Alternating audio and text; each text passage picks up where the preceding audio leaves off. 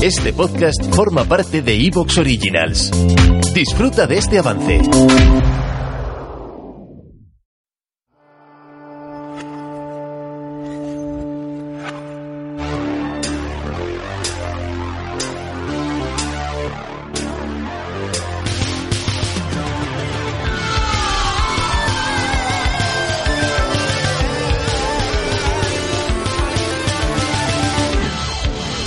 Campamento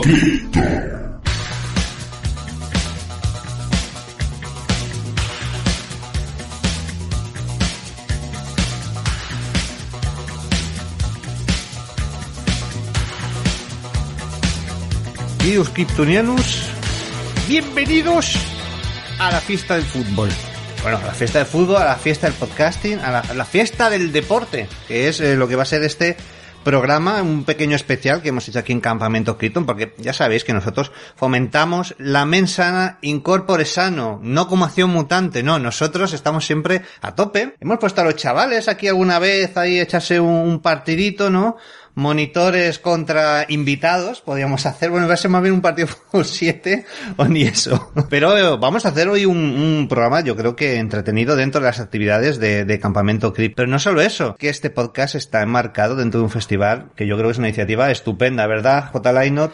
Sí, es el Thinking Letras y Fútbol que organiza la Fundación Athletic Club. Fusiona dos festivales que ya llevan bastantes años. El Thinking Football Film Festival y el Letras y Fútbol, que por un lado conjugan pues cine, literatura y cultura futbolera y se realizan en dos sedes, en, en la sala BBK, ahí en, en, Bilbao, y en el mismísimo estadio de San Mamés. Qué maravilla, ¿eh? Ojalá haber podido ir. El Festival de Literatura y Fútbol lleva ya con esta 11 ediciones y por él han pasado escritores como Eduardo Mendoza, cineastas como, como David Trueba, periodistas como Manuel Javois o gente del fútbol, pues por ejemplo como, como Jorge Valdano, ¿no? Bueno, y hoy quién está, hoy estamos nosotros, pero hay actividades muy chulas, ¿eh? Sí. Aparte de Campamento Keaton, que es un auténtico honor para que, que nosotros estemos ahí. Este año se presentarán documentales como Six Dreams, con el futbolista Aduriz, que se acaba de retirar, de hecho, jugador de, del Athletic, y This is Football, ¿no? Creado por el periodista John Carlin, que además estarán en el, en el festival. También habrá encuentros sobre fútbol y literatura con los escritores Carlos Zanón, José Ignacio Carnero y Enrique Ballester. Y además, como tú apuntabas, este año habrá cinco podcasts sobre cine, literatura, música y cultura popular relacionados con el fútbol. Uno de ellos, precisamente, el que estáis escuchando ahora. Qué bien, ¿no? Qué, qué gran honor estar ahí. La verdad es que la Fundación Athletic Club eh, está haciendo una labor encomiable. Aparte de los festivales, editan libros. Por ejemplo, libros incluso escritos por, por jugadores en activo, como por ejemplo Oscar de Marcos. Incluso han editado cómics, como El Portero, de, de Pablo Ríos y Santiago García. E incluso cuentos, ¿no? Que se reparten además de forma gratuita en librerías, bibliotecas y clubes de fútbol de Vizcaya. O sea que yo creo que el Athletic está haciendo una labor maravillosa para además llevar el fútbol más allá, porque probablemente el problema que tiene el fútbol es que es demasiado invasivo y, y, hay gente que ya directamente lo odia precisamente por eso, ¿no? Claro, por eso yo creo que aquí está bien que nos hayamos juntado cuatro personajes que, que bueno, a lo mejor tú, eh, tú Nacho, Nacho Gómez Hermosura, hola. Hola, ¿qué tal? Aquí, que Muy tú buena. serías aquí el, el, Brito Arceo, quizá. De... sí, por la mezcla que entre reality, que, que es otra claro, de mis pasiones, eso es, y el deporte, efectivamente. Pues Brito, venga. Pues tú, Brito. Y tenemos por aquí a nuestro queridísimo, queridísimo amigo Oscar, que estás aquí. Bueno, estás de descanso ahora mismo de, de tantos programas que llevas. Eh, yo me pido Guruceta Muro, ¿no? Por los años que tengo, que soy bastante vejete. Me acuerdo de Urias Arpitarte, también, también tiene ese nombre sí. maravilloso, nombre de árbitro. Sí, porque mis apellidos son muy vulgares, ¿no? Para un árbitro. Díaz, Díaz García, no, no, no. No cuadra. tarjetero, de, yo de tarjetero. Precisamente les hemos traído también porque eh, por su espíritu competitivo, ¿no?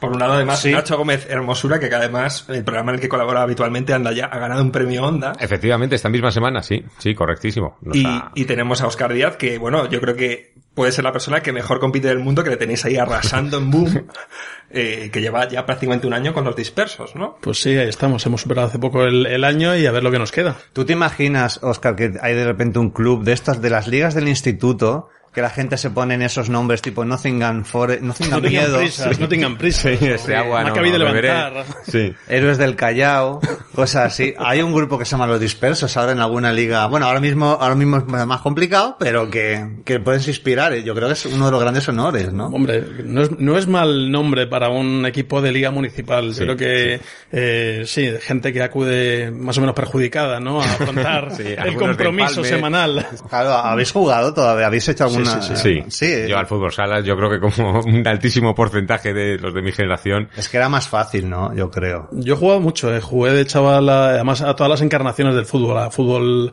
grande, a fútbol 7 y a fútbol sala. Y a fútbol sala hasta los casi la cuarentena. Me desguacé una rodilla y ya no. Eh, además, ya sabes, los porteros se mueven poco Un momento, y tenemos cierta ventaja. Usted, Jota, Yo poquísimo, la verdad es que más bien era portero delantero. como Silabert, ¿no? Hasta entonces no había conocido realmente un jugador que fuera portero delantero profesional, ¿no? Claro, bueno, Molina jugó, ¿no se acuerda que Sí, Clemente sí. le sacó una vez de, de lateral? Sí, surrealista, sí. Bueno, yo eh, veo que aquí hay mucho portero. No sé por qué, porque somos gente así de huesos anchos, ¿no? yo también, yo era, era portero. En mi caso, mi padre ha estado, como se suele decir, ha estado ligado a la disciplina de eh, a la disciplina del Atlético de Madrid muchos años, entrenando divisiones juveniles y demás, y yo me iba a entrenar con ellos, ¿no? Directamente. Tenía muchas fotos con jugadores y demás ahí en el Calderón, pero ya no, no sé dónde están. Bueno, con mucha gente. Además, somos familia política de, de, de Torres, pero yo creo que era un buen portero, ¿eh? O sea, yo tenía, yo tenía ofertas. Sonaba al fijo de mi casa. Claro. Yo veo que sí, que nosotros sí que tenemos esa capacidad de unar mm, la cultura pop con, con el fútbol. Pero lo que ha dicho Jota es verdad, ¿no? Hay como, hay como una cierta eh, rivalidad o enfrentamiento muchas veces entre los eh, ciertos entornos como más, puedo decir frikis, me dejas Jota. Y dejo. me deja, vale.